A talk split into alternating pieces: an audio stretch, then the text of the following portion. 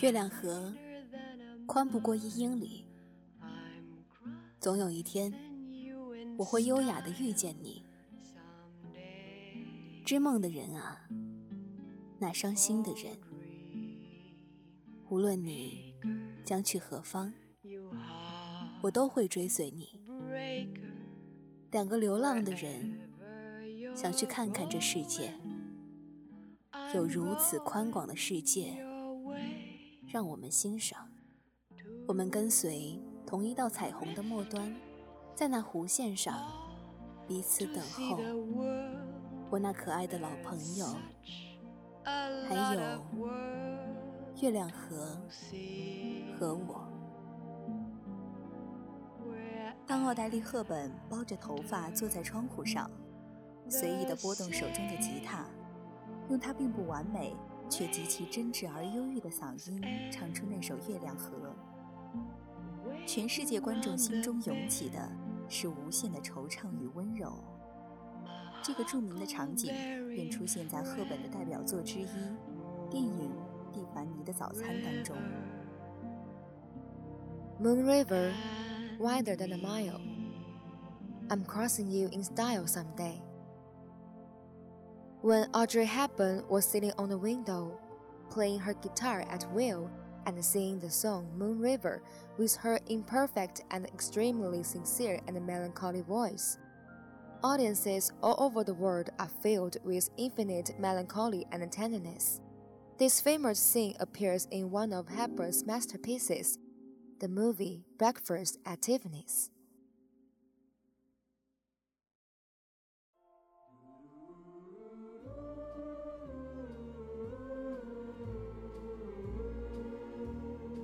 电影还有另一个经典场景：清晨的纽约街头，空阔安静，一名相貌清丽、打扮精致的女子在蒂凡尼的橱窗前徜徉，优雅地享用早餐。看着还在沉睡着、尚未营业的蒂凡尼，他的心中生出了一种安稳和满足。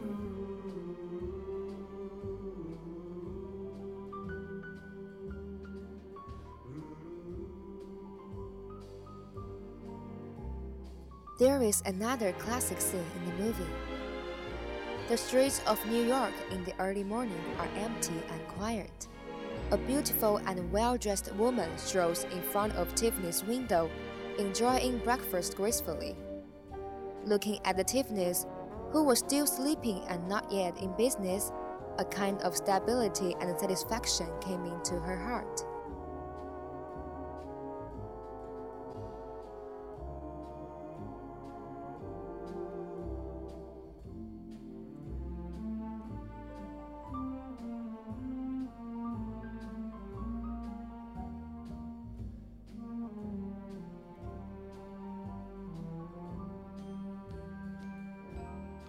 她就是纽约上流社会的交际花，对金钱和物质的崇拜，同时又不失天真善良的霍利，就像是纽约的茶花女，靠每小时五十一百的费用来获得交际收入。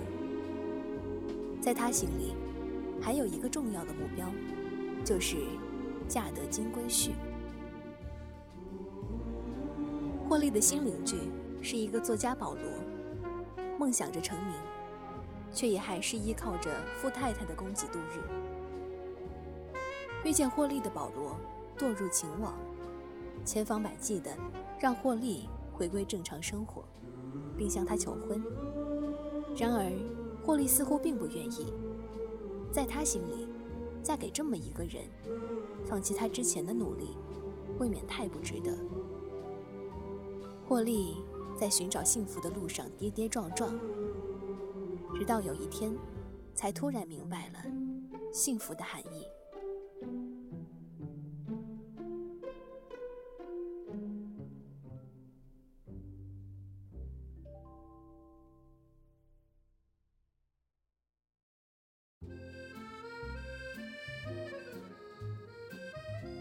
坦率的讲，本并不符合原著笔下那个以玛丽莲·梦露为蓝本塑造的性感虚荣的物质女孩。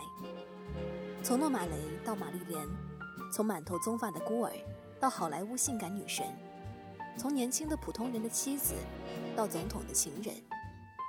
现实版本的何丽最终迷失在酒精与安眠药中，她得到了自己曾经梦想的东西，成为世界上所有男人的梦幻情人，可是却失去了自己。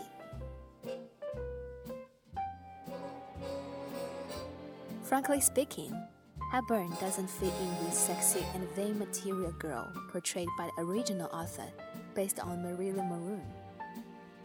From Norma to Marilyn, from a brown-haired orphan to a Hollywood sexy goddess, from a young ordinary man's wife to a president lover, Holly's real virgin is finally lost in the alcohol and sleeping pills. She got what she once dreamed of and becomes the dream lover of all the men in the world. But she lost it herself.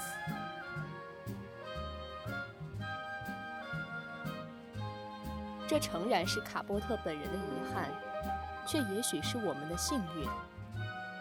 在电影中， 赫本以她的纯洁无瑕抵挡了这个角色中世故不羁的气质，换之以她可爱俏皮的幽默，使得这部并非尽善尽美的电影获得了永恒的美丽。美丽时尚、冷静从容、智慧优雅，赫本给了这部作品一种永恒的神奇。用自己高尚的人格赋予了作品比蒂凡尼珠宝更加灿烂的光辉。It is true that Capote himself is a pity, but perhaps we're lucky. In the film, Hepburn cleans up the worldly and unruly temperament of this character with her pure and impeccable temperament, and changes it with her lovely and witty humor which makes this not perfect film obtain internal charm. Beautiful and fashionable, calm, intelligent, and elegant, Hepburn gives this work a kind of eternal magic and endows it with brilliance and Tiffany jewelry with her noble personality.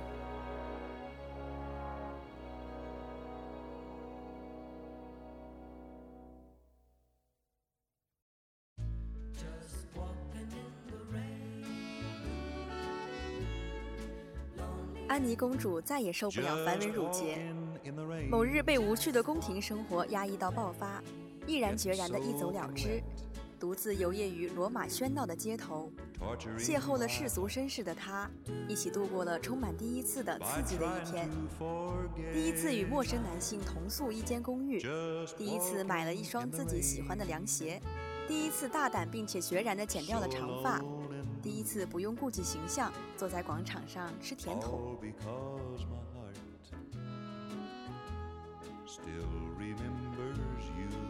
Princess Anne couldn't stand the red tape anymore. One day, she was oppressed by the boring court life and left resolutely. Wandering alone in the noisy streets of Rome, she met a secular gentleman and spent a stimulating day full of the first time for the first time to stay in an apartment with a strange man, for the first time to buy a pair of sandals I liked, for the first time to cut off the long hair boldly and decisively, for the first time to sit on the square while eating a corn without considering the image.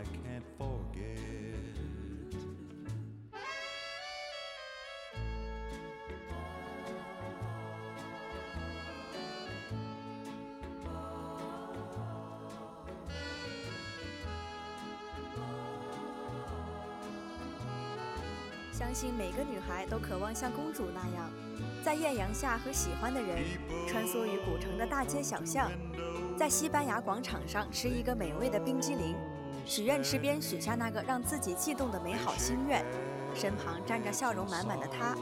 虽然最开始作为一个负债穷记者的乔，准备靠公主的照片和采访打个翻身仗，所有的希望都放在了这个上面，但是万万没有想到。在短短的一天中，竟然会和公主产生爱情。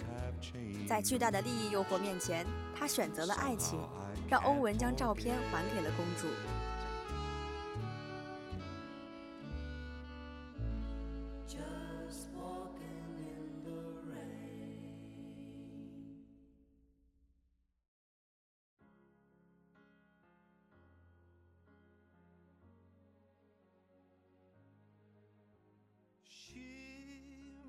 乔说：“为了跟你握手道别，我认识了所有的记者。安妮第一个走，乔最后一个走。当大厅空空荡荡之后，他才明白，这或许是他们的最后一面。就如同他们说，有些爱，只有停留在最美的点，才能永恒于规则包裹的人生。”安妮在记者的提问中说：“罗马温情一日，我将永远不会忘记。”那原本应该是一个很官方的问题和答案，但公主的眼睛盯着乔，眼睛里似乎有东西在闪。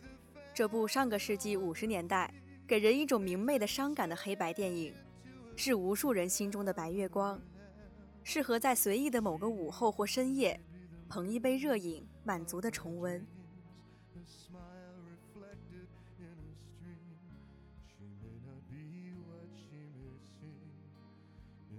Inside. Joe said that to shake hands with you and say goodbye. I know all the reporters. Anne was the first to go, Joe was the last to go. When the hall was empty, he understood that this might be their last sight. Just as they said, some love, only staying at the most beautiful point, can be eternal in a rule wrapped life. Anne said that, by all means, Rome, I will cherish my visit here in memory as long as I live.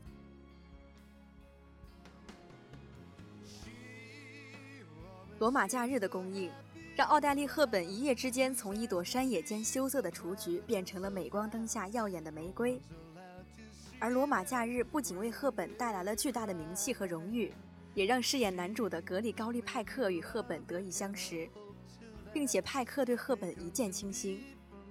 和派克是如此含蓄，许多时候，一朵矜持的花总是注定无法爬上一杆沉默的枝桠。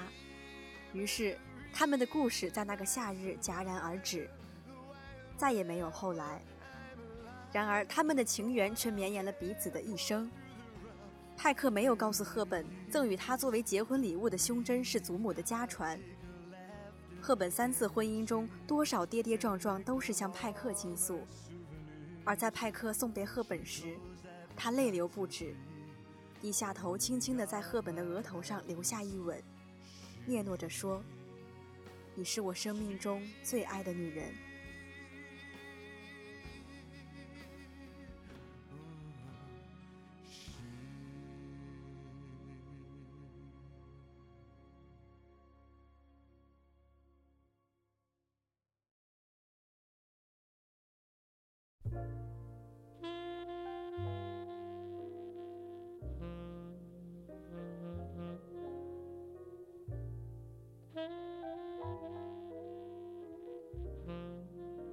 The release of Roman Holiday has transformed Audrey Hepburn from a shy daisy in the mountains to a dazzling rose under a magnesium lamp overnight.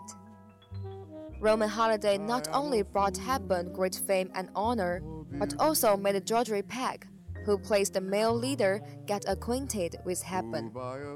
And Parker fell in love with Hepburn at first sight. But Parker is so reserved. Many times, a reserved flower is always destined to be unable to climb a silent branch. So, their story came to an abrupt end in that summer. However, their love extended their lives. Parker did not tell Hepburn that the brooch he had given her as a wedding gift was from his grandmother's family. Hepburn's three marriages were full of ups and downs. When Parker saw of Hepburn, he was still in tears and bowed his head gently on Hepburn's forehead, saying that, You are the woman I loved the most in my life.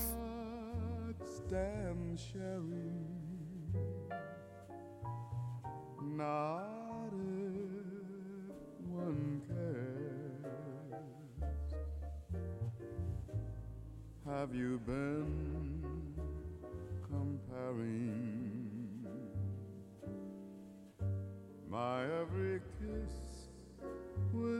龙凤配里，赫本饰演的 Sabrina 曾说过：“我当然不会试图摘月，我要月亮奔我而来。”世人赞颂她无与伦比的美貌、惊人的时尚天赋，作为贵族后裔、芭蕾舞演员、奥斯卡影后、时尚女神，奥黛丽·赫本的完美，甚至能正好符合五六十年代美国人对于完美的变态追求。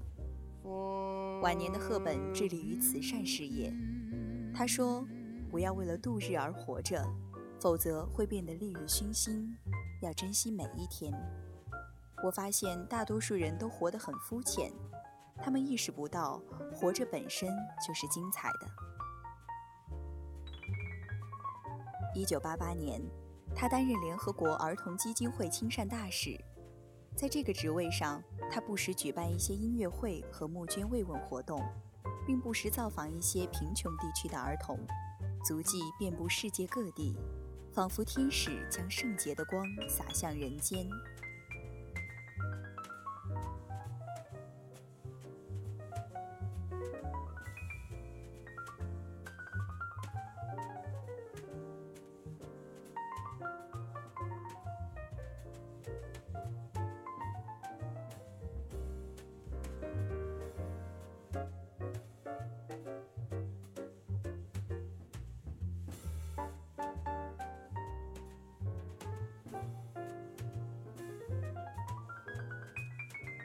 There's such a line in the movie Sabrina.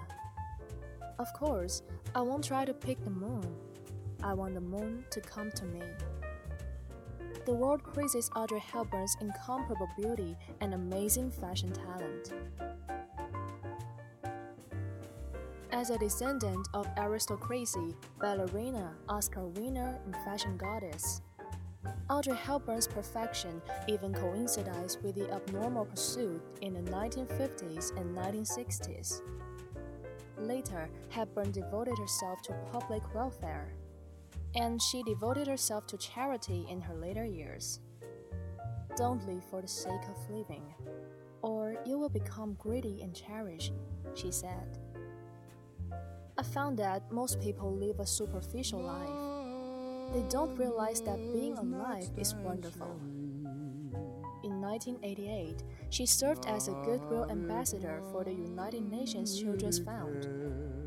In this position, she held some concerts and fundraising activities from time to time and visited children in poor areas.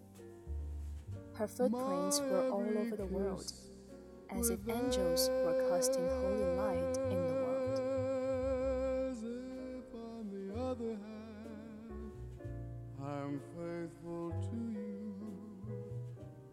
the not through a sense of duty. You are too beautiful,